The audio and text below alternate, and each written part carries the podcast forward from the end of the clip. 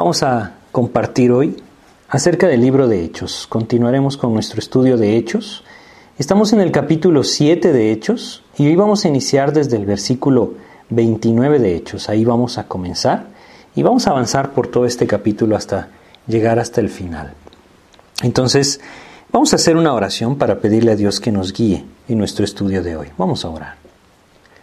Padre, te queremos agradecer la oportunidad que tú nos das de compartir tu mensaje, compartir tu palabra por medio de este medio, Señor.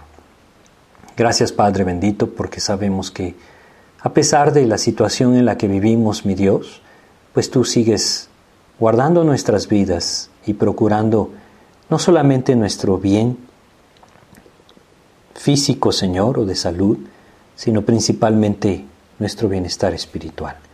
Guíanos pues a que a través de tu palabra podamos ser edificados por ti y ayúdanos, mi Dios bendito, a que nuestro corazón se vea alentado a buscarte, Señor, a vivir para ti y a poder encontrar en ti ese descanso y ese propósito para nuestras vidas, Señor.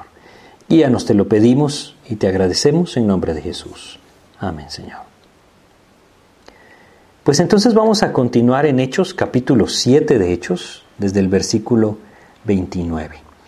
Habíamos leído antes cómo Dios había guiado a Esteban a presentar este discurso delante del concilio. Él está delante del concilio, él ha sido arrestado por hablar o por anunciar la salvación por medio de la fe en Jesucristo. Y ahora está siendo presentado delante de este concilio, que era aquel grupo de gobernantes que tenían el control, de cierta forma, de lo que sucedía en Jerusalén y en toda el área de Judea. Él entonces aprovecha esta maravillosa oportunidad que Dios le está dando para presentar nuevamente testimonio de Cristo. Esta es la cuarta vez que el testimonio de Cristo es presentado delante del concilio en poco tiempo. Y es aquí en donde vemos cómo Dios tiene misericordia de estos hombres, porque vez tras vez le lleva su mensaje buscando que sus corazones reaccionen, reaccionen a ese plan maravilloso que el Señor está mostrando delante de ellos, manifestando delante de ellos, para la salvación de su alma. Saben, es maravilloso entender que Dios sigue haciendo lo mismo hoy en día con los hombres. Dios sigue buscando la vida de aquellos que no le conocen. Y constantemente el mensaje de Jesucristo es presentado ante los oídos de aquellos que no le conocen. Nuestro papel en la vida en Cristo definitivamente debe ser no solamente transmitir este mensaje, compartirlo con todos aquellos que Dios nos permita, sabiendo que es Dios el que hace su obra, sino que también debemos orar incesantemente por aquellos que no le conocen. Hoy muchas personas están enfermando y muchos de ellos están partiendo de este mundo. Y debemos tener esa claridad de que solamente aquel que tiene Cristo en su corazón estará en la presencia de Dios. Esa es la urgencia. Y no solamente por esta enfermedad que se vive en el mundo, sino en general en nuestras vidas vivimos en un tiempo en el que perdemos de vista esa necesidad de, predicar el Evangelio de salvación, no solamente con nuestras palabras, sino que nuestras vidas sean un testimonio claro de lo que el Señor puede hacer en la vida de aquel que se rinde a Él. Esteban era un testigo fiel. Él era un testigo fiel, su vida daba testimonio de Cristo. Él era un hombre, como lo vimos antes, que vivía lleno del Espíritu. Y su vida entonces no solamente a través de su boca daba testimonio de Cristo, su propia vida hablaba de esa vida transformada que el Señor le había dado. Ese es el plan de Dios para nosotros también. Ahora vamos a entrar a nuestro pasaje, Hechos capítulo 7, versículo 29. Recordemos nada más rápidamente que Dios ha guiado a Esteban a hablarles acerca de, de Abraham, a hablarles acerca de José y los patriarcas, eso lo estudiamos anteriormente, y ahora nos encontramos en la porción de este discurso en la que Esteban está hablándole a este pueblo acerca de lo que Dios hizo con Moisés, por medio de Moisés. Y entonces hablamos y, estudiamos ya cómo Dios levantó a Moisés, cómo lo guardó desde muy pequeño, y cómo él tuvo que huir, cómo fue rechazado por el pueblo de Israel. Ellos no lo vieron a él como un libertador. Y entonces le rechazaron. Y cuando le rechazaron, entonces él tuvo que huir, huir de Egipto y vivir como extranjero en la tierra de Madián. Es aquí precisamente donde vamos a iniciar, ¿sí? Versículo 29 de Hechos 7 dice lo siguiente. Al oír esta palabra, Moisés huyó y vivió como extranjero en tierra de Madián, donde engendró dos hijos. Pues vamos a leer el 30 también. Pasados 40 años, un ángel se le apareció en el desierto del monte Sinaí en la llama de fuego de una zarza. al haber sido rechazado por el pueblo, Moisés vivió 40 años en tierra de Madián. ¿Saben? Fue ahí donde Dios trabajó en el corazón de Moisés y lo llevó a la posición en la que él le podría usar. Muchas veces nosotros pensamos que ya estamos listos para que Dios tome nuestras vidas y haga de nosotros conforme a su voluntad. Sin embargo, Dios sí conoce nuestro corazón. A veces nosotros no nos damos cuenta bien de cómo está nuestro corazón, pero Dios sí lo conoce, como conocía el corazón de Moisés. Él se levantó, quiso defender al israelita que era maltratado por el egipcio, mató al egipcio. Luego se levantó para tratar de separar a aquellos dos israelitas que peleaban entre ellos y se dio cuenta que todavía no era ese tiempo de Dios. El pueblo le rechazó, pero su corazón también debía ser transformado. Y Dios entonces lo lleva durante esos 40 años a la tierra de Madián para vivir cerca de ese desierto del Sinaí. Y ahí es donde Dios entonces toma la vida de Moisés. Yo quisiera nuevamente recordarles lo que les decía. A veces nosotros pensamos que ya estamos listos para que Dios tome nuestras vidas y haga de nosotros conforme a su voluntad. A veces eso es lo que sentimos en el corazón. Sin embargo, Dios sí conoce nuestro corazón y conforme a esto, Él actúa en nuestras vidas. Aquí yo quisiera recordar con ustedes Jeremías, capítulo 17 de Jeremías. Vamos a leer los versículos 9 y 10. Jeremías, capítulo 17, versículos 9 y 10, en donde Dios nos recuerda no solamente la condición de nuestro corazón, sino que Él es el que lo conoce. Dice Jeremías capítulo 17 versículos 9 y 10, Engañoso es el corazón más que todas las cosas y perverso. ¿Quién lo conocerá? Y la respuesta en el 10 dice, Yo Jehová, que escudriño la mente, que pruebo el corazón, para dar a cada uno según su camino, según el fruto de sus obras. Dios sí nos conoce. Debemos ser cuidadosos en este sentido, porque muchas veces llegamos a menospreciar lo que Dios está haciendo en nuestras vidas, porque pensamos que las cosas deberían ser distintas. Pero Dios conoce nuestros corazones, Él sabe que son engañosos para nosotros mismos. Él sí los conoce verdaderamente y nos da conforme a lo que cada corazón necesita. Esto es lo que Él hizo en la vida de Moisés. Preparó a Moisés durante estos 40 años para que entonces Él pudiera ser aquel quien Dios iba a usar. Vamos a leer los siguientes tres versículos, 31 al 33 de Hechos 7. Hechos 7, 31 al 33 nos dice, Entonces Moisés, mirando, se maravilló de la visión. Bueno, ya leímos antes que es la visión de la zarza, aquella que se le presentó en el desierto, Dios mismo. Y dice, y acercándose para observar, vino a él la voz del Señor.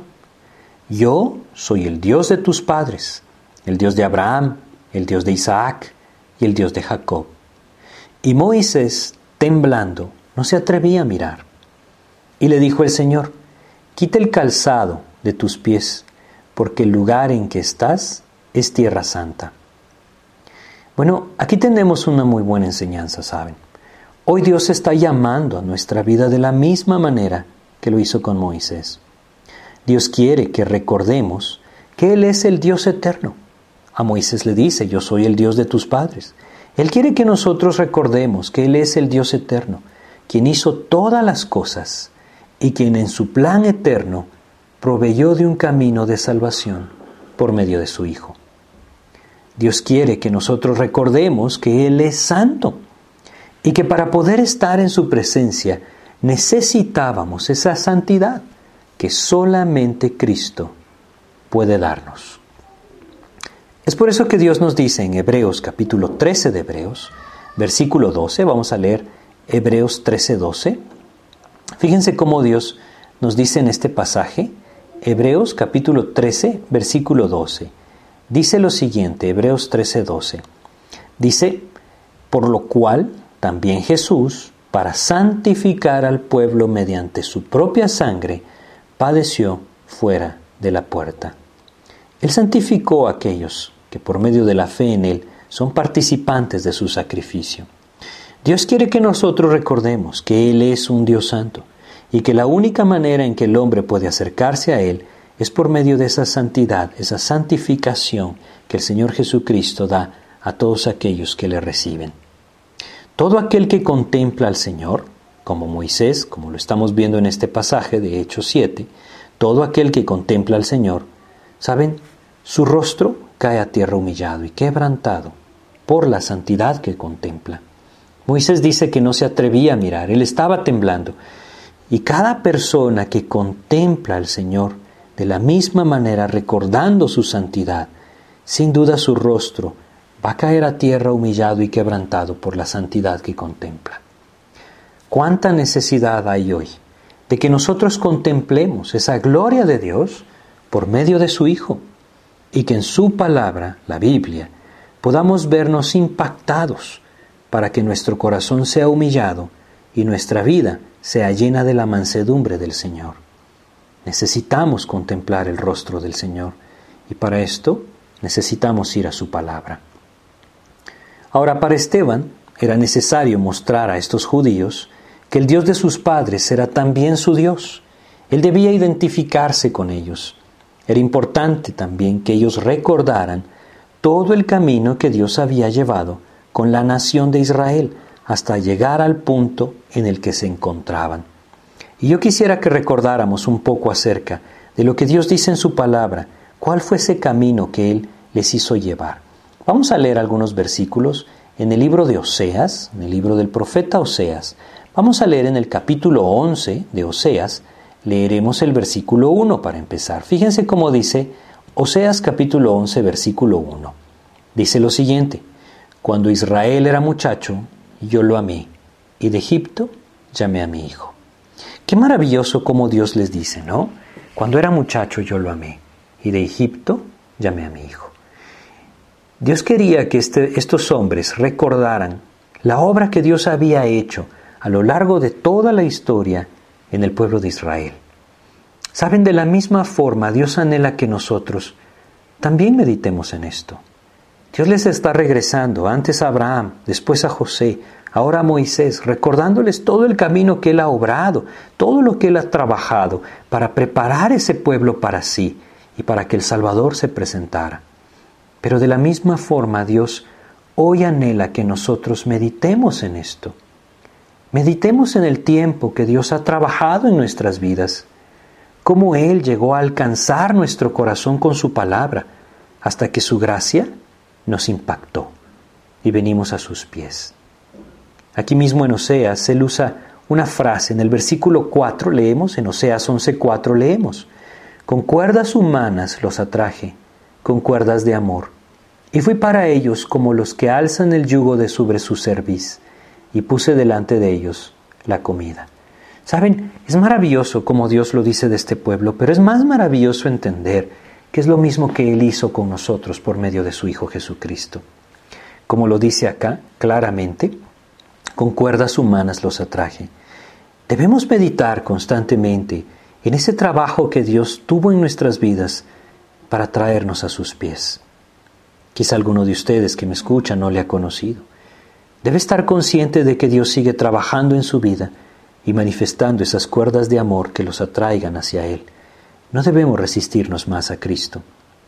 Si nosotros le hemos conocido, sin duda podemos meditar claramente en todas aquellas cosas que Dios obró, en todas aquellas cosas que Él puso en nuestro camino para que nuestro corazón despertara quizá para que fuéramos quebrantados, pero principalmente para que en el momento indicado su mensaje llegara a nuestros oídos y su gracia nos conquistara, manifestando ese amor claro hacia nuestras vidas.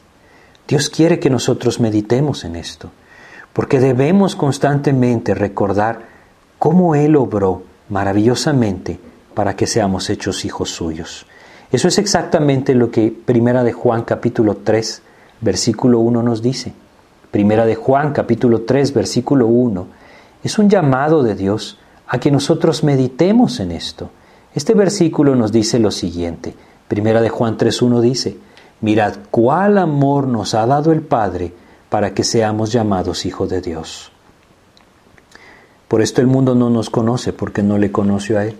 La primera parte es, es una clara expresión que nos debe llevar a meditar ese amor que Él nos tuvo, ese amor que Él nos tiene, ese amor que Él manifestó al haber dado a su único Hijo para entregar su vida en la cruz a cambio de la nuestra.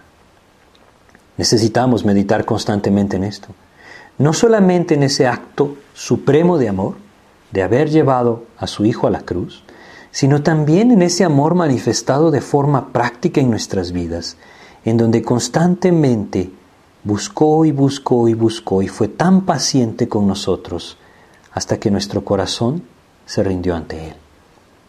Dios quiere que nosotros recordemos esto, como Dios quería que estos hombres recordaran el inicio de todo ese caminar de la mano de Dios.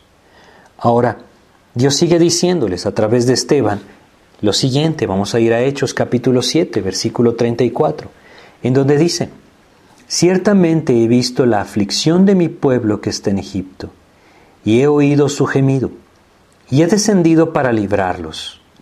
Ahora pues ven, te enviaré a Egipto. Esto se lo dice a Moisés, Esteban lo recuerda. A este Moisés a quien habían rechazado, diciendo, ¿quién te ha puesto por gobernante y juez? A este lo envió Dios como gobernante y libertador por mano del ángel que se le apareció en la zarza.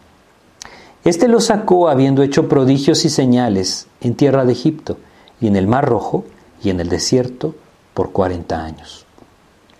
Saben, Dios les recuerda por medio de Esteban a estos hombres, a estos judíos, que Él los rescató de la servidumbre, que Él los rescató de la esclavitud. Y Él lo hizo porque escuchó el gemir de sus corazones, como dice acá. Quisiera que lo recordáramos en Éxodo capítulo 2, versículos 23 al 25. Éxodo capítulo 2, versículos 23 al 25 nos habla de ese momento en el que Dios, hablándole a Moisés, le hace ver la razón por la que Él los va a rescatar. Vamos a, leerlo, ¿sí? Éxodo 2, 23 al 25 dice, Aconteció que después de muchos días murió el rey de Egipto y los hijos de Israel gemían a causa de la servidumbre y clamaron. Y subió a Dios el clamor de ellos con motivo de su servidumbre. Y oyó Dios el gemido de ellos y se acordó de su pacto con Abraham, Isaac y Jacob. Y miró Dios a los hijos de Israel y los reconoció Dios. ¿Saben? Él los rescató solamente por misericordia. Por esta causa lo rescató. Él tuvo misericordia de ellos y Él los amó por gracia. Teniendo misericordia de ellos y amándolos por gracia, Dios les envió a aquel por medio de quien los libertaría. Ellos ya le habían rechazado, pero Dios ahora lo estaba enviando. Vamos a ver claramente que esto nos habla de Cristo. Pero antes quisiera que fuéramos a Deuteronomio capítulo 7 porque esto nos puede tener, nos puede traer más claridad de lo que Dios hizo con este pueblo. Deuteronomio capítulo 7, versículos 7 y 8, es un versículo que, que, que podemos apropiar de forma clara. Dice, no por ser vosotros más que todos los pueblos, os ha querido Jehová y os ha escogido, pues vosotros erais el más insignificante de todos los pueblos, sino por cuanto Jehová os amó y quiso guardar el juramento que juró a vuestros padres. Os ha sacado Jehová con mano poderosa y os ha rescatado de servidumbre de la mano de Faraón, rey de Egipto.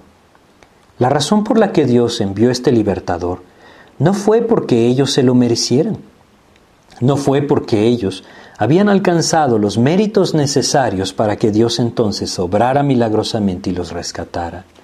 No, nuevamente lo vemos muy claro. Dios anhela que recordemos la razón por la cual Él decidió rescatarnos también a nosotros.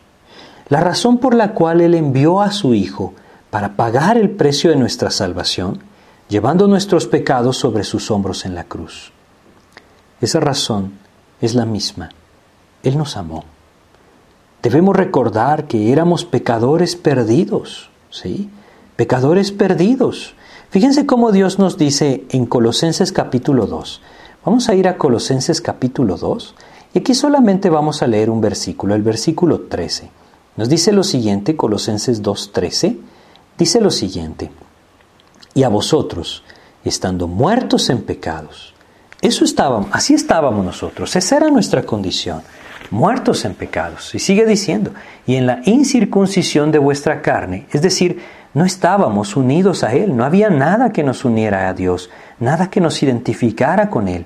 Y sigue diciendo, os dio vida juntamente con Él, perdonándoos todos los pecados. ¿Por qué hizo esto? ¿Por qué envió a ese Salvador? Así como Dios envió a Moisés a Egipto a rescatar a su pueblo, así envió Dios a su Hijo Jesucristo a este mundo para rescatar verdaderamente a todos aquellos que crean en Él. Y la única razón por la que Él actuó fue por su maravillosa gracia, esa maravillosa gracia que lo llevó a amarnos. Juan capítulo 3, versículo 16, es tan conocido porque lo expresa de una forma maravillosa. Juan 3:16, porque de tal manera amó Dios al mundo, que ha dado a su Hijo unigénito para que todo aquel que en él cree no se pierda, mas tenga vida eterna. Él nos amó, dio a su Hijo, para que si creemos en Él, entonces podamos ser rescatados, podamos tener vida eterna. Eso es lo que Dios está queriendo hacerle ver a estos hombres, a los que Esteban les está dando testimonio, y es lo que Dios hoy quiere hacer ver a cada uno de nosotros. Si ya le conocemos, para que lo recordemos y meditemos en esto, y entonces vengamos a esa vida en amor a Cristo de la que tanto hemos hablado. Y si alguno de ustedes no le, no le conoce a Cristo, no ha venido a sus pies, para que se dé cuenta cuánto Cristo le ama, cuánto Dios le ama, y que venga entonces a sus pies. Juan capítulo 5, versículo 25, también nos dice lo siguiente, Juan 5, versículo 25, nos da ese camino, ese camino que nos lleva a la vida. Y dice lo siguiente, de cierto, de cierto os digo, viene la hora, y ahora es, cuando los muertos oirán la voz del Hijo de Dios, y los que la oyeren vivirán. Muertos en nuestros pecados, escuchamos la voz de Cristo, y creyendo en Él, tenemos vida. ¿Por qué lo hizo? Porque su gracia, su maravillosa gracia, le llevó a amarnos. Ahora notemos aquí en Hechos capítulo 7 que Dios está guiando a Esteban a recordarles que aquel libertador que Dios les envió manifestó por medio de las señales que Dios era quien le había enviado. Ahora, Esteban pasa al propósito de todo el discurso. Recordarles que el testimonio de Dios por medio de su palabra anunciaba la venida de aquel verdadero Salvador que traería salvación del alma. Moisés era tan solo un ejemplo, un tipo, una figura del verdadero Salvador. Y de la misma manera que Dios le envió a rescatar este pueblo de Egipto, Dios envió a su Hijo a rescatar a, a todas las personas que vengan a Él, que crean en Él, de la condenación eterna. Ahora, Vemos en el siguiente versículo, versículo 37, cómo Dios entonces les muestra claramente acerca de que aquel profeta era el Señor Jesucristo, aquel profeta prometido. Hechos capítulo 7, versículo 37 dice, Este Moisés es el que dijo a los hijos de Israel, Profeta os levantará el Señor vuestro Dios de, de entre vuestros hermanos, como a mí, a él oiréis. Y es ahí donde regresamos a Juan 5:25, a Él oiréis. ¿Para qué? Para que tengáis vida, para que aquellos que están muertos en sus pecados al escuchar su voz, la voz del Hijo de Dios, entonces puedan pasar a esa vida, vida abundante, vida eterna. Ahora este versículo, Hechos 7:37, es una clara alusión a la venida del Mesías, como Dios lo dice en su palabra. Regresemos a Deuteronomio, Deuteronomio capítulo 18. Aquí es donde Dios se lo dice al pueblo por medio de Moisés. Deuteronomio 18, vamos a leer los versículos 15 al 19.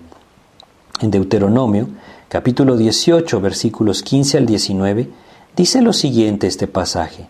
Deuteronomio 18, 15 al 19. Profeta de en medio de ti, de tus hermanos, como yo, te levantará Jehová tu Dios. A él oiréis conforme a todo lo que pediste a Jehová tu Dios en Horeb el día de la asamblea, diciendo, no vuelva yo a oír la voz de Jehová mi Dios, ni vea yo más este gran fuego para que no muera. Y Jehová me dijo, han hablado bien en lo que han dicho, profeta les levantaré de en medio de sus hermanos como tú. Y fíjense lo que dice, y pondré mis palabras en su boca, y él les hablará todo lo que yo le mandare. Y el 19 es importantísimo. Mas a cualquiera que no oyere mis palabras, que él hablara en mi nombre, yo le pediré cuenta. Es muy claro lo que Dios dice acá. Y este Mesías, este profeta anunciado, claramente encuentra su cumplimiento en Jesucristo, el Hijo de Dios. El Nuevo Testamento nos enseña esto. Juan capítulo 1, versículo 17. Vamos a leer algunos versículos que nos hablan claramente de que este profeta anunciado por Moisés es el mismo Señor Jesucristo, el Hijo de Dios, quien vino a dar su vida en la cruz para salvación de nuestros pecados. Juan capítulo 1 versículo 17 dice, el contraste, pues la ley por medio de Moisés fue dada, pero la gracia y la verdad vinieron por medio de Jesucristo. Qué maravilloso versículo. Nos hace entender que tenemos mucho más, muchísimo más que Moisés. Tenemos a Jesucristo. Jesucristo era el siervo. Perdón, Moisés era el siervo. Jesucristo es el Hijo. Así de contrastante es. Y veamos los siguientes versículos. Vamos a leer ahora en Juan mismo, capítulo 1, vamos a leer el versículo 21. Fíjense cómo dice. Juan 1, 21. Y le preguntaron, ¿qué pues? ¿Eres tú Elías? Dijo, no soy. ¿Eres tú el profeta? Y respondió, no. ¿Por qué le preguntaron, ¿eres tú el profeta a, a Juan el Bautista? Porque ellos sabían la promesa de Dios. Ellos esperaban a este profeta. Ahora, aquí mismo en Juan 1, pero en el versículo 45, vemos claramente que los discípulos de Cristo identificaron a él, identificaron en él al profeta prometido. Juan 1:45. Felipe halló a Natanael y le dijo, hemos hallado a aquel de quien escribió Moisés en la ley, así como los profetas, a Jesús, el hijo de José de Nazaret. Bueno, Él es aquel de quien Dios prometió, el profeta anunciado. Es Jesucristo. Es por eso que Esteban está guiando a estos hombres hacia esta posición. Juan capítulo 6, versículo 14 nos dice lo siguiente. Juan capítulo 6, versículo 14 nos dice lo siguiente. Dice acá, este versículo, Juan 6, 14, aquellos hombres entonces, viendo la señal que Jesús había hecho, dijeron, este verdaderamente es el profeta que había de venir al mundo. Él es el profeta prometido, es decir, aquel que anunciaría verdaderamente la palabra de Dios. Más adelante, en Hechos 3, que ya estudiamos, versículos 22 y 23, por boca del apóstol Pedro, Dios nos vuelve a confirmar lo mismo. Hechos capítulo 3, versículos 22 y 23, dice lo siguiente. Porque Moisés dijo a los padres, el Señor vuestro Dios os levantará profeta de entre vuestros hermanos, como a mí a él oiréis en todas las cosas que os hable, y toda alma que no oiga aquel profeta será desarraigada del pueblo. Había una necesidad grande de que estos judíos que escuchaban a Esteban entendieran, pudieran entender que Jesucristo era el profeta prometido, el Mesías, el Salvador. Hoy existe esa misma gran necesidad, que el hombre pueda comprender que Jesucristo es el Salvador prometido por Dios, para que al escuchar sus palabras tenga vida. Pero también debemos reconocer lo que dice este último versículo que leímos, Hechos 3:23, y toda alma que no oiga aquel profeta será desarraigada del pueblo. Dios dijo en Deuteronomio, le pediré cuentas. Claramente nos dice acá, será desarraigada del pueblo. Esa es la gran importancia hoy en día de que las personas escuchen la palabra de Dios. Regresemos a nuestro pasaje en Hechos 7. Este pasaje sigue diciéndonos lo siguiente, versículo 38. Este es aquel Moisés que estuvo en la congregación en el desierto con el ángel que le hablaba en el monte Sinaí y con nuestros padres y que recibió palabras de vida que darnos. Bueno, sigue hablando entonces, sigue haciendo esta comparación con, Moisés, con aquello que él va a de alguna u otra manera desarrollar hacia Cristo. Entonces les dice que este es aquel Moisés que estuvo con ellos en el desierto, que estuvo eh, eh, enviado por el ángel, Y, y vemos que Dios hace una clara comparación sobre Jesucristo y Moisés. Dice que recibió palabras de vida que darnos, dice el versículo 38. Ahora debemos entender algo. Moisés estaba con ellos en el desierto y entregaba al pueblo las palabras de vida que el Padre le daba, o que él le transmitía, que le decía. Sin embargo, aquí encontramos una gran diferencia. Cristo mismo tenía palabras de vida. Él mismo era la vida. ¿Recuerdan Juan 14, 6? Yo soy el camino, la verdad y la vida. Jesucristo es la vida. Él la sigue dando a todo aquel que viene a Él. Juan capítulo 6, versículo 63 nos dice lo siguiente. Vamos a leer dos versículos, el 63 y el 68 de Juan 6. Fíjense cómo, cómo dice acá. El Señor Jesucristo dice primero en Juan 6, 63, el Espíritu es el que da vida, la carne para nada aprovecha. Las palabras que yo os he hablado son espíritu y son vida.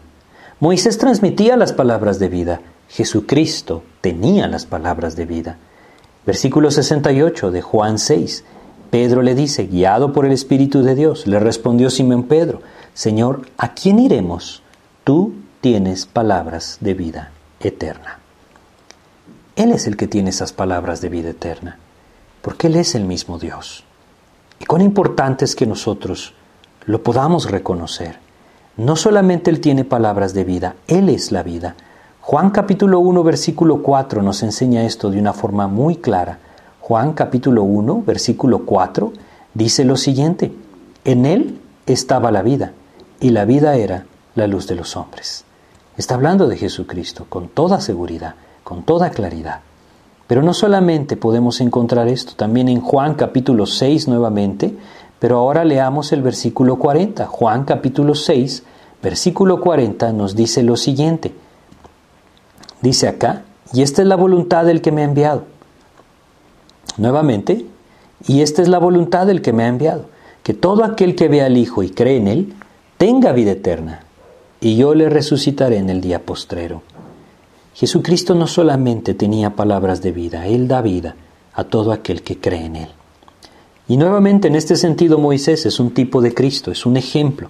Encontramos muchas cosas en el Antiguo Testamento que solo son, como Dios mismo nos dice, sombra de aquellas que habían de venir. Y Moisés es una, una sombra de aquel que había de venir, Cristo. Es por eso que Dios les recuerda que aquel a quien un día habían rechazado, luego le recibieron. ¿Sí? Y Dios quiere que nosotros comprendamos esto. Jesucristo él es el cumplimiento de la palabra de Dios. Nuestros ojos deben estar puestos en Él. Ahora esto va más allá y vamos a regresar a Hechos capítulo 7 y dice lo siguiente, al cual nuestros padres no quisieron obedecer, está hablando de Moisés, sino que le desecharon y en sus corazones se volvieron a Egipto, cuando dijeron a Aarón, haznos dioses que vayan delante de nosotros, porque este Moisés que nos sacó de la tierra de Egipto, no sabemos qué le haya acontecido. Fíjense lo que dice el versículo 41. Entonces hicieron un becerro y ofrecieron sacrificio al ídolo, y en las obras de sus manos se regocijaron. El pueblo se levantó vez tras vez en contra de Moisés, lo que realmente era levantarse en contra de Dios. Ellos le rechazaron y en sus corazones se volvieron a Egipto.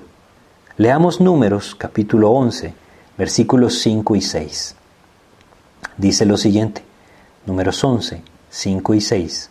Hablando de esto, ellos se levantaron en contra de Dios y le rechazaron. Constantemente anhelaban Egipto. Nos acordamos del pescado que comíamos en Egipto de balde, los pepinos, los melones, los puerros, las cebollas y los ajos. Y ahora nuestra alma se seca, pues nada sino este maná ve en nuestros ojos. Qué tremendo lo que dicen, ¿no? ¿Saben ustedes? Ellos le rechazaron. En sus corazones se volvieron a Egipto. Egipto representa al mundo. Y saben, es triste ver cómo hoy aquellos que Cristo ha rescatado de la condenación eterna pueden llegar a anhelar el mundo, menospreciando claramente la provisión y voluntad de Dios para sus hijos. Han olvidado que el mundo de pecado solo traía dolor y gemir a su corazón.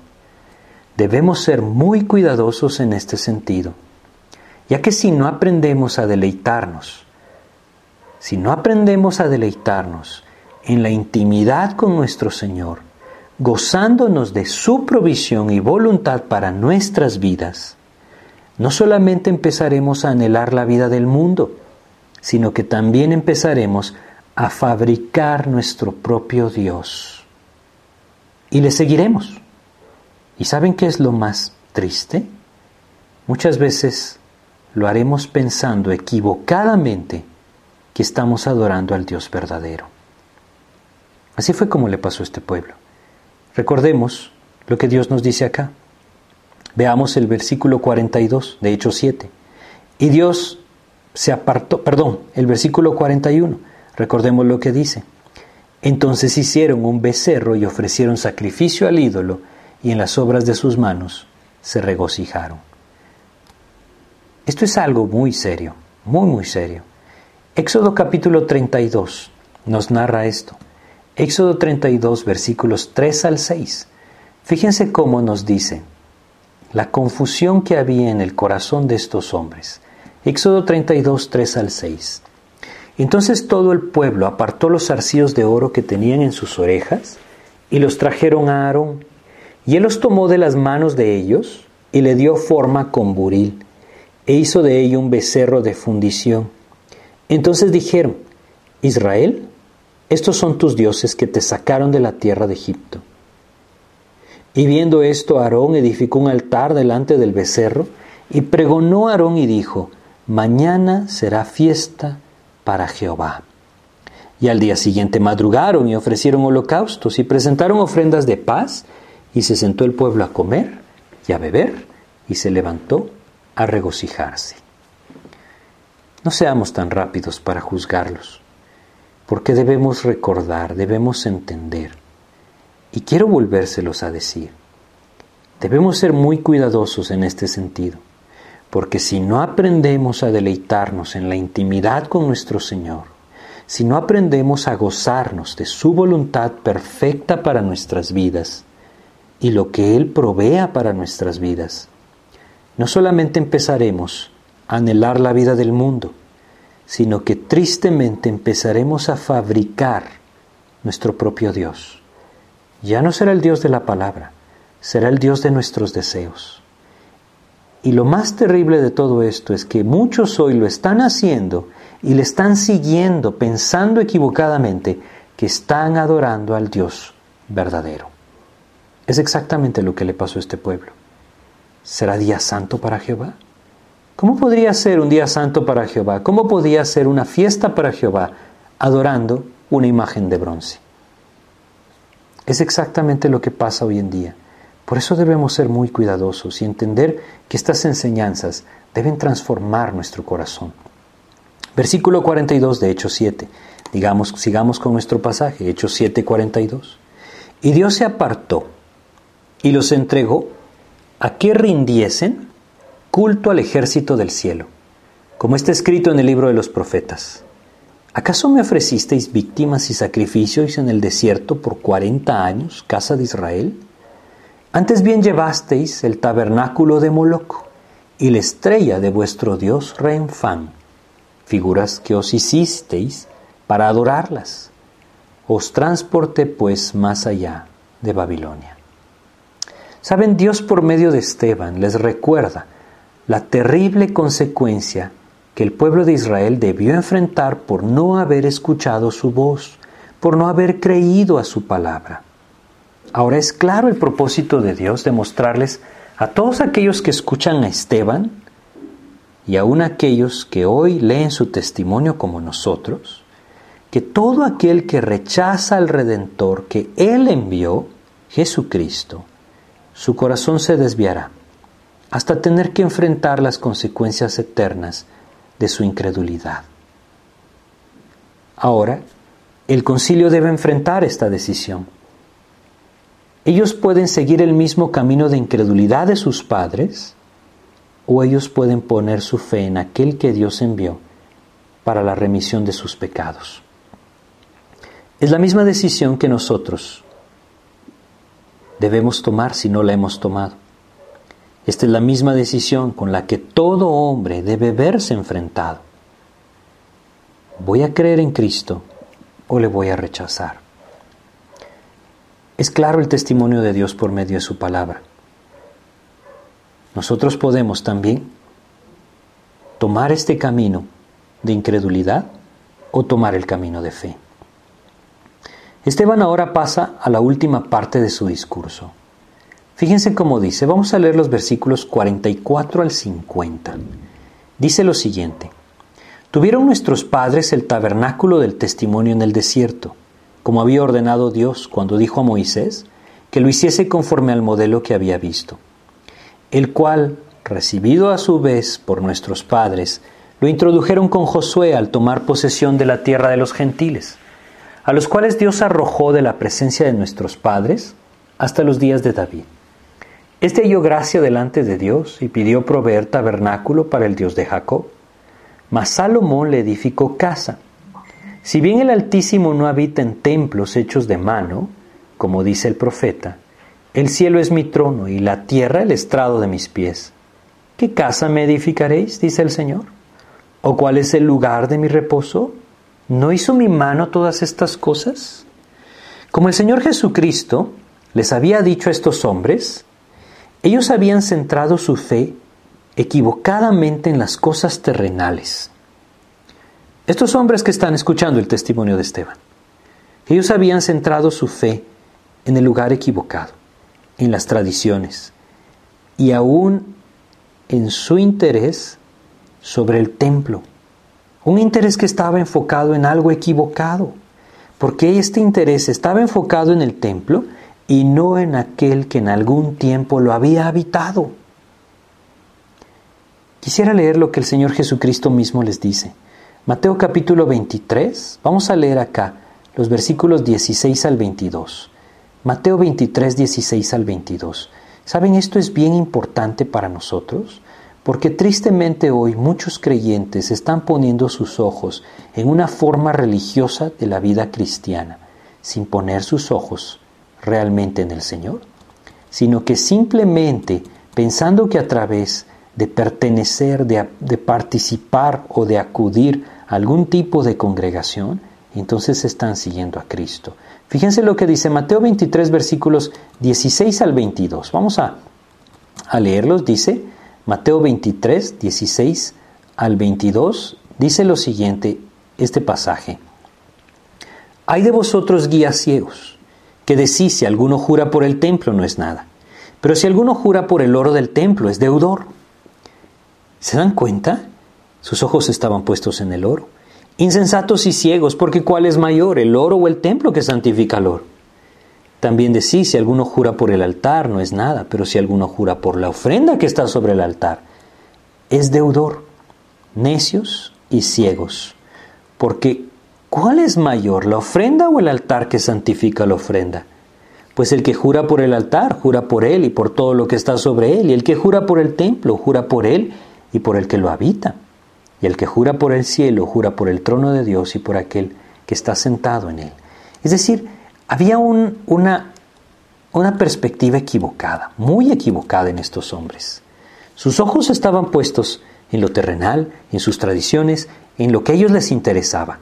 ¿Sí? Pero se habían olvidado de aquel que hacía de todo esto algo santo. También vamos a leer Mateo capítulo 15. Mateo capítulo 15, vamos a leer los versículos 3 hasta el 9. Fíjense cómo dice en Mateo capítulo 15, versículos 3 al 9, dice lo siguiente. Respondiendo él les dijo, Jesucristo, ¿por qué también vosotros quebrantáis el mandamiento de Dios por vuestra tradición? Porque Dios mandó diciendo, honra a tu padre y a tu madre, y el que maldiga al padre o a la madre muera irremisiblemente. Pero vosotros decís, cualquiera que diga a su padre o a su madre, es mi ofrenda a Dios todo aquello con que pudiera ayudarte, ya no ha de honrar a su padre o a su madre. Así habéis invalidado el mandamiento de Dios por vuestra tradición. Hipócritas, bien profetizó de vosotros Isaías cuando dijo, este pueblo de labios me honra, mas su corazón está lejos de mí. Pues en vano me honran enseñando como doctrinas mandamientos de hombres. Saben, muchos hoy están poniendo sus ojos en las tradiciones, en las costumbres religiosas, en todas aquellas cosas que no pueden obrar absolutamente nada en el corazón. Tristemente, muchos cristianos hoy están confiados en esto y piensan que por el hecho de asistir a algún mensaje de la palabra o de alguna otra manera haber hecho alguna profesión de fe algún momento en sus vidas, entonces no deben ponerle atención ya a aquel que hizo el cielo y la tierra. Debemos ser muy cuidadosos con estos. La salvación es por fe y viene a la vida del hombre cuando por medio de la fe le recibe a Jesús en su corazón. Pero Dios quiere que entendamos que no podemos ser hipócritas en cuanto a esto. Nuevamente, muchos hoy están poniendo sus ojos en las tradiciones o costumbres religiosas que no pueden obrar nada en el corazón y quitando su atención de aquel que está sentado en el trono, la centran en sus intentos de cumplir con lo que piensan que Dios les pide. Ahora, Esteban les enfrenta directamente a estos hombres. Vamos a ver cómo lo hace, cómo les enfrenta. Versículo 51 les dice, duros de cerviz e incircuncisos de corazón y de oídos. Vosotros resistís siempre al Espíritu Santo, como vuestros padres, así también vosotros. ¿A cuál de los profetas no persiguieron vuestros padres y mataron a los que anunciaron de antemano la venida del justo, de quien vosotros ahora habéis sido entregadores y matadores? Vosotros que recibisteis la ley por disposición de ángeles, y no la guardasteis. Ahora es muy claro lo que Esteban les está diciendo. Esta es la conclusión de su mensaje. Ahora él les dice, pecado y necedad. Estas son las dos cosas que hay en sus vidas. Duros de cerviz, eso es necedad. Incircuncisos de corazón, eso es una vida sucia, pecado. Esas son las dos cosas que menciona que hay en la vida de los que le escuchan. Saben, tristemente hoy sigue sucediendo lo mismo. Yo quisiera que leyéramos Juan capítulo 3, versículos 20 y 21, porque en estos versículos Dios nos habla acerca de aquel que escucha y no quiere venir, y nos da la razón por la cual el hombre se resiste a venir a Cristo, a creer en Él. Juan capítulo 3, versículos 20 y 21. El 21 nos habla del contraste. Dice Juan 3:20, porque todo aquel que hace lo malo aborrece la luz y no viene a la luz, para que sus obras no sean reprendidas. ¿Por qué el hombre no viene a la luz de Cristo? Porque no quiere abandonar su pecado. El versículo 21 en cambio nos dice, mas el que practica la verdad viene a la luz, para que sea manifiesto que sus obras son hechas en Dios. Es un contraste completo. Así como durante toda la historia que Esteban les ha recordado, y les muestra que ellos habían rechazado constantemente los designios de Dios para sus vidas, ahora rechazando a Jesús, estaban nuevamente rechazando los designios de Dios para su vida. Eso es lo que el Señor Jesús dijo en Lucas capítulo 7, versículo 30. Lucas capítulo 7, versículo 30, dice lo siguiente. Dice acá en Lucas 7:30, leemos, mas los fariseos y los intérpretes de la ley desecharon los designios de Dios respecto de sí mismos, no siendo bautizados por Juan. Bueno, ellos rechazaron el plan de Dios para sus vidas. Hoy que Dios nos tiene contemplando esta enseñanza, yo quiero hacerles una pregunta. De forma personal, ¿estás rechazando el designio de Dios para tu vida? ¿Estás rechazando el plan perfecto de Dios para la salvación de tu alma? O quizá lo que rechazas es su control y dominio sobre tu vida. No debemos equivocarnos.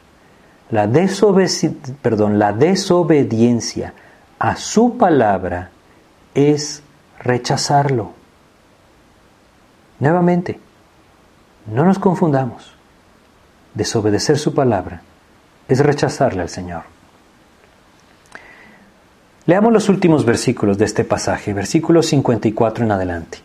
Oyendo estas cosas, se enfurecían en sus corazones y crujían los dientes contra él. Pero Esteban, lleno del Espíritu Santo, puesto los ojos en el cielo, vio la gloria de Dios y a Jesús que estaba a la diestra de Dios. Qué privilegio el que tuvo Esteban, ¿saben?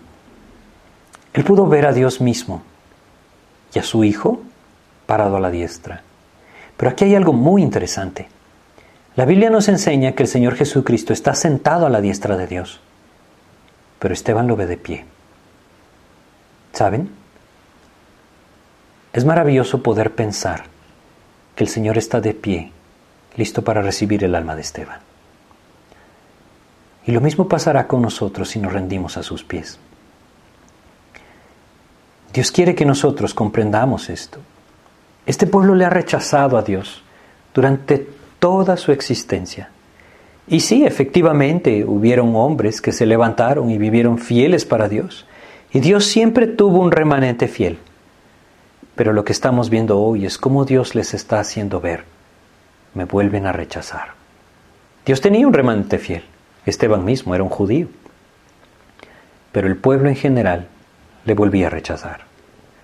No seamos como este pueblo, no seamos como estos hombres. Dios anhela que nuestra vida esté ubicada completamente en la voluntad de Dios. No rechacemos su palabra, no nos empeñemos más en nuestra manera de ver las cosas, en nuestras costumbres, en nuestra religión. Prestemos atención a su palabra y veremos cómo Dios abre nuestros ojos para poder ver la verdad de su palabra.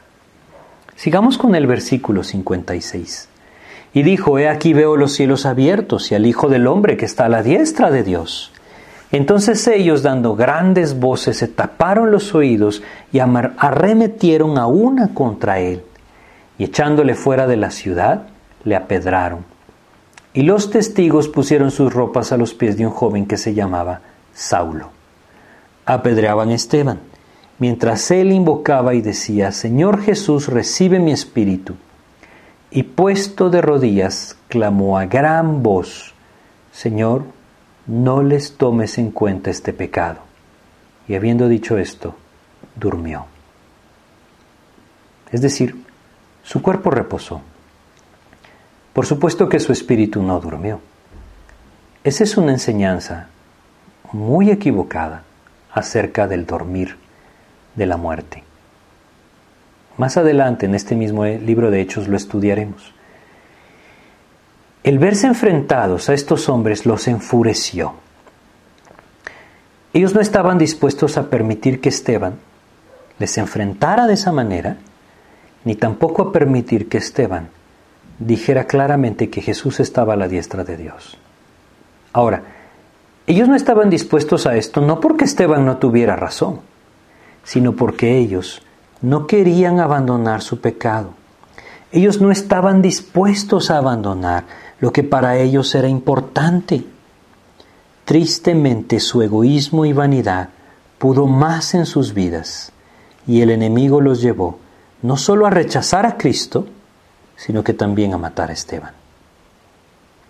La última frase que salió de boca de Esteban, leámosla nuevamente, Señor, no les tomes en cuenta este pecado. Esta última frase que salió de la boca de Esteban es una muestra de la manera en que él había comprendido el plan de Dios. Su vida estaba al servicio de Cristo y el amor a Cristo y el amor a sus hermanos, los de su nación, estaba por encima de los intereses de su propia vida. Este es un hermoso ejemplo de cómo el Espíritu puede llegar a transformar un corazón. También tenemos un ejemplo en Hechos 20, 24 y Hechos 21, 13. Quisiera leerlos con ustedes, empezando en Hechos 20:24. Son palabras de este joven llamado Saulo, que guardaba las ropas de aquellos que apedreaban a Esteban. Muchos años después, habiendo sido conquistado por Cristo y transformado por el poder de su Espíritu, él dice en Hechos 20:24, pero de ninguna cosa hago caso, ni estimo preciosa mi vida para mí mismo con tal que acabe mi carrera con gozo y el ministerio que recibí del Señor Jesús, para dar testimonio del Evangelio de la gracia de Dios. Ni estimo preciosa mi vida para mí mismo, dice él. Así fue transformado este joven Saulo. Él llegó a la posición en la que Dios tenía a Esteban, cuando él veía cómo lo apedreaban. Y si vamos un poco más adelante, en Hechos capítulo 23 de Hechos, vamos a leer, perdón, capítulo 21 de Hechos, vamos a leer el versículo 13. En Hechos 21, 13 dice, nuevamente, sobre la vida de Pablo, Saulo, dice, entonces Pablo respondió, ¿qué hacéis llorando y quebrantándome el corazón? Porque yo estoy dispuesto no solo a ser atado, mas aún a morir en Jerusalén por el nombre del Señor Jesús. Nuevamente, este es un hermoso ejemplo de cómo el Espíritu puede llegar a transformar un corazón. Saben, Dios quiere hacer lo mismo con nosotros. En la medida que Cristo crezca y nosotros menguemos, es decir, disminuyamos, veremos cómo el Espíritu nos lleva más y más a ese mismo sentir que Cristo anhela en nosotros. Yo quiero hacerles ver algo. No nos compadezcamos de Esteban. No. Él está en la presencia del Señor. Él está ahí con su Señor, gozando de contemplar su rostro. Más bien debemos compadecernos de aquellos que le apedraron y nunca llegaron a conocer al Salvador. Ellos están en la condenación eterna, pagando la culpa de su pecado, culpa que Cristo pudo haber pagado por ellos si tan solo le hubieran recibido creyendo en Él. Para terminar quisiera leer con ustedes Primera de Juan 5, 11 y 12. Primera de Juan, capítulo 5, versículos 11 y 12, nos dice lo siguiente. Primera de Juan 5, 11, y este es el testimonio que Dios nos ha dado vida eterna, y esta vida está en su Hijo. Versículo 12, el que tiene al Hijo, tiene la vida. El que no tiene al Hijo de Dios, no tiene la vida. Esteban tenía al Hijo de Dios, tenía a Cristo, morando en su corazón por la presencia del Espíritu. Estos hombres del concilio no lo tenían. Aparentemente el concilio ganó, pero no fue así. Esteban partió con el Señor. Y estos hombres, si no se arrepintieron y pusieron su fe en Jesús, partieron a la condenación eterna. Quisiera terminar preguntando a cada uno de ustedes, ¿a dónde partiría si Dios hoy le llevara? Si nuestra existencia en este mundo terminara hoy, ¿hacia dónde partiríamos? ¿Partiríamos hacia la presencia de Dios? Porque hemos reconocido a Cristo como el Señor de nuestras vidas? ¿O partiríamos a la condenación? Porque como estos hombres, como estos gobernantes, no hemos creído en su palabra, no hemos atendido a su voz y le hemos rechazado. Hoy Hoy Dios quiere que nosotros tengamos esa seguridad y que si alguno de ustedes no la tiene, hoy pueda venir a sus pies y pueda poner su fe en Jesucristo, reconociéndole como aquel que Dios prometió que vendría a este mundo a salvarnos, creyendo lo que su palabra dice sobre Jesucristo. Dios mismo hecho carne, quien dio su vida en la cruz para pagar la culpa de nuestros pecados quien resucitó al tercer día para manifestar su victoria y está sentado a la diestra del Dios, velando por la vida de aquellos que creen en Él. Si alguno de ustedes no tiene claro a dónde partiría, yo quiero invitarle hoy a que tome una decisión por Cristo, a que ponga su fe en Él, que tome esa decisión de creer en la palabra de Dios, y poner su fe en Jesucristo como el Señor de su vida.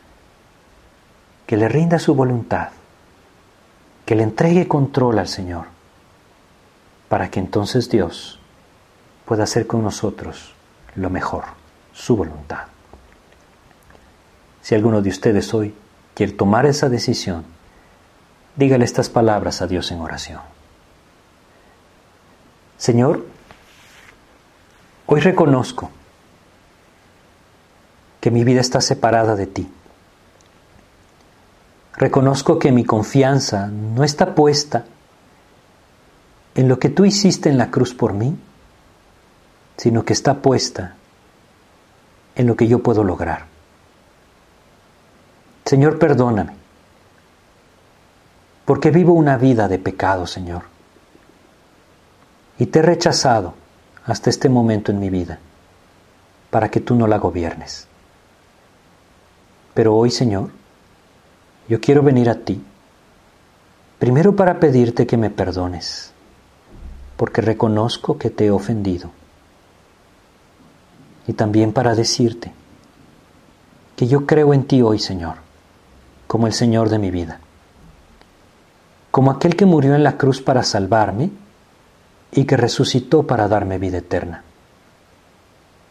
Hoy, Señor, yo te pido que tomes mi vida en tus manos, que seas tú quien la gobierna, quien tiene el control. Hoy yo quiero abrirte mi corazón y pedirte que entres a mí para que no solamente me salves, sino de que hoy en adelante seas mi Señor. Yo te lo pido creyendo en lo que tu palabra dice y te agradezco en el nombre de Jesús. Amén, Señor. Pues muchas gracias por su atención. Que Dios les bendiga.